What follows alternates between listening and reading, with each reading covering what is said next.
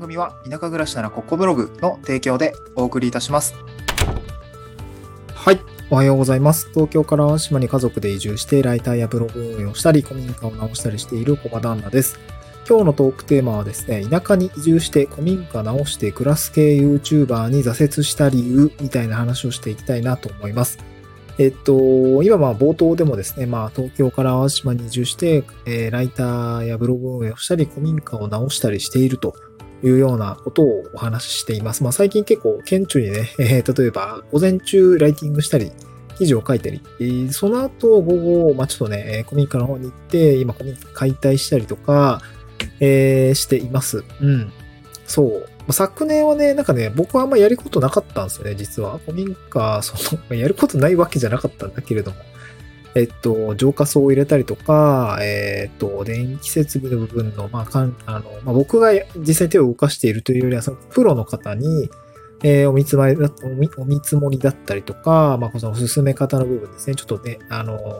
まあ、後でちょっと話すんですけど、なんかちょっと行行政案件みたいな感じで、若干ね、やりづらいような感じがあったんですけど、なんかそういう、その進め方です。プロジェクトマネジメントみたいなのやってたんですが、実際に手を動かすのは結構プロの方じゃないと、えー、そう、傾斜がね、あどうだこうだで、給配管の設置どうするだとかね、結構やっぱ大変なので、そういったところは、あの、お願いしたんですけど、まあ、ちょっと僕の方はマネジメントだけ、えー、マネジメントと、あと、まあ、なんか残地物の撤去撤去とか、なんか自分でできることは自分でやるっていう感じだったんですね。うん。まあ、そんなこんならですね、まだ移住するときにはですね、一応、こう、なんか、確かにね、当時もすごくよく見てたんですけど、DIY はやりたいなと思ってたんですけど、で、古民家物件のお仕事に飛び込んで、実際 DIY できそうだなっていうような場所になったんですけど、で、いざやってみるとね、大変だったんですよね。大変だったんですよ。で、今回ね、その、古民家直してクラス系 YouTuber に挫折した理由みたいな感じで、まあ、なんでそういう方になったのかっていうことをですね、お話ししたいんですよね。で、まあ、これから地方に移住して、古民家直したいとか、えーなんかそういうものをですね、まあ、情報発信というかな、まあ、ログ、なんか楽しいですよね。まあ単純にログとか、えーにしていくんってすごい楽しいと思うんですけど、なんかそれ、うんまあそれをきっかけでお仕事にしたいとか、ね、多分そういう、まあいろいろな思惑はあるとは思うんですけど、えー僕がシンプルに挫折した理由というかね、そもそもスタートすらしてないっていう 理由をですね、お話をしたいなと思います。はい、一つ目がですね、行政案件、あ、三つあって、一つ目が行政案件の古民家はいろいろやりづらいっていうこと。二つ目はですね、動画編集はもうクソめんどくさいってことですね。で、三つ目は完璧主義は100害、100害あって一理なしというようなことですね。この三つについて、まあ僕の性格とかもそうだし、状況もそうだし、まあちょっと僕の状況をですね、えーお話をしたいかなと思います。で、えーっと、淡路島に移住するときに古民家、まあ、古民家を手に入れたというか、まあ、その案件に飛び込んだというか、まあ、そんな感じだったんですよね。まあ、よくその、田舎に移住して、えー古民家ちょっと安くゲットして、えーそれをですね、直してって、えーなんか素敵なビフォーアフターに送るみたいな YouTube とか、結構人気だと思うんですね。僕もめちゃくちゃ YouTube 見てました、東京に住んでた時。いや、めちゃなんかすごいなこの家具作ってみたいわとか、なんかその、このこのおしゃれな家作ってみたいわとかね、そういうのをめっちゃ見てました。めちゃ憧れてましたね。で、僕も東京で、えーっと、都内のね、なんか、アパートの2階住んでたんですけど、なんか夜な夜中の小切りできてね、あれね、横からうるさかったと思うよ。うるまあ、なんか下にね、えー下が玄関の、玄関ホールだったんで、まあまあ大丈夫かって感じで、なんかギコギコ夜中にね、えー切ったりとか、ね、こう、ペイントで塗ったりとか、なんかそういうことしてたんだけど、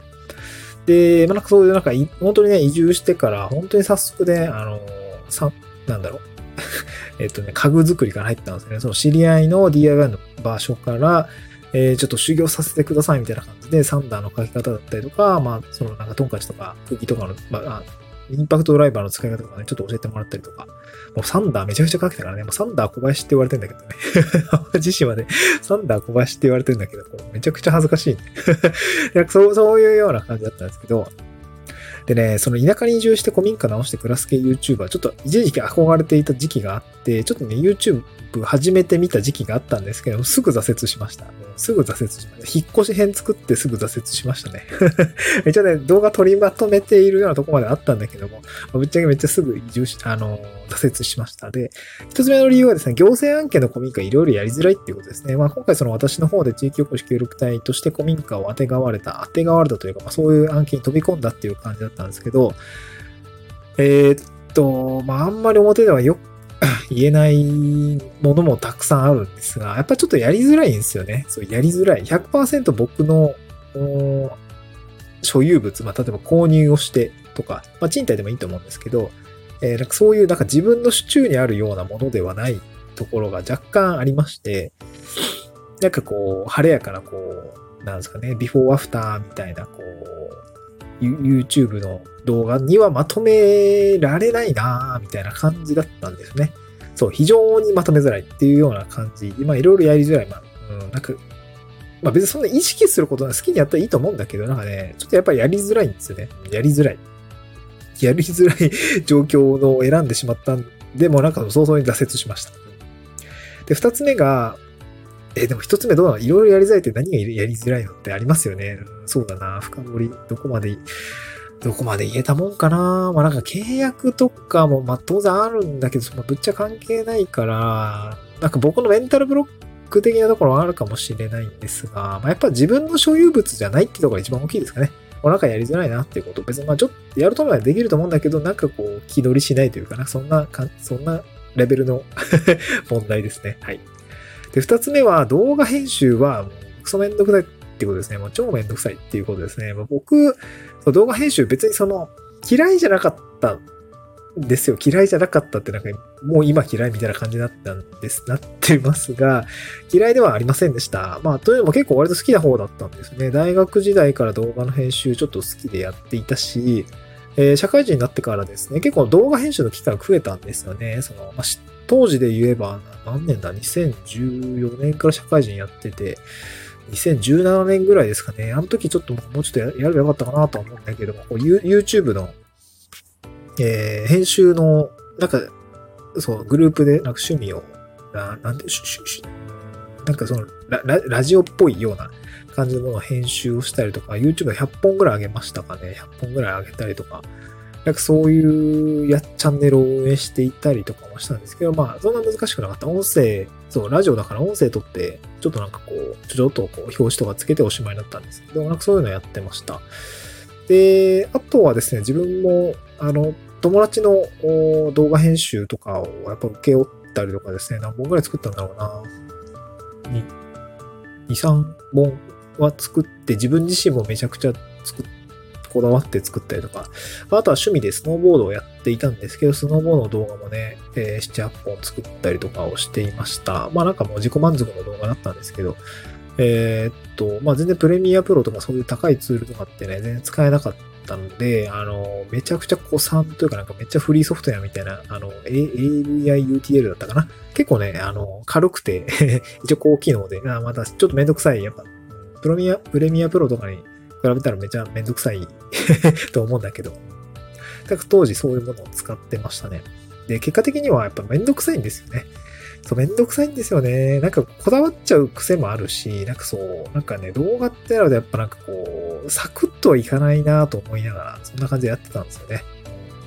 はい。だからめんどくさいなって思って腰が上がらなかったってことですね。あの、始まる前から挫折してたっていう感じですね。うんで、二つ目、あ、最後三つ目は、やっぱ完璧主義は百害あって一理なしっていうことで、まあ、さっきのお話と絡むんですけど、なんかやっぱこだわっちゃうと、なんかこう足取り重くなるじゃないですか。なんかいや、なんかこう、出すことがね、コンテンツクリエイターみたいなところの、えー、お仕事ってやっぱり出すことに意味があるので、あの、そう出さないともう無無なんですよね。そう無無だし、なんかもうめんどくさくて撮るのすらしてなかったですね。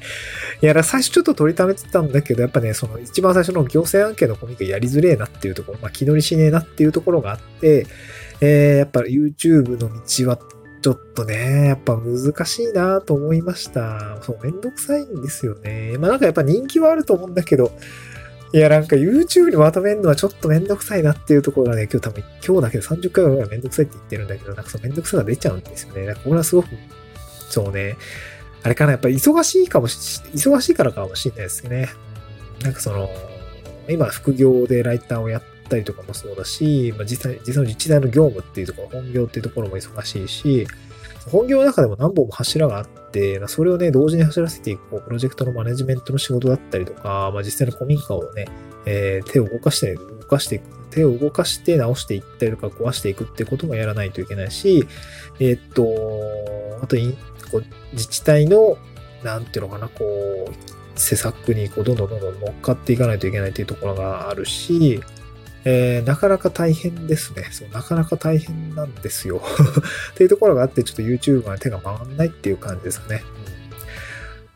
まあ、地域おこし協力隊じゃなければ、もしかしたらやっていたかもしれないけれども、なんだろうな、やっぱり田舎に移住して、こう、古民家ね、直して、こう、クラス系 YouTuber って、やっぱ結構大変だと思うんですよ。なんかこう、どっかの YouTube で、なんか挫折してやめますみたいな、な何組かいたような気がするので、まあ、やっぱそれだけこう、今続いてる方とかはすごい精神力、体力精神力だなと思いました。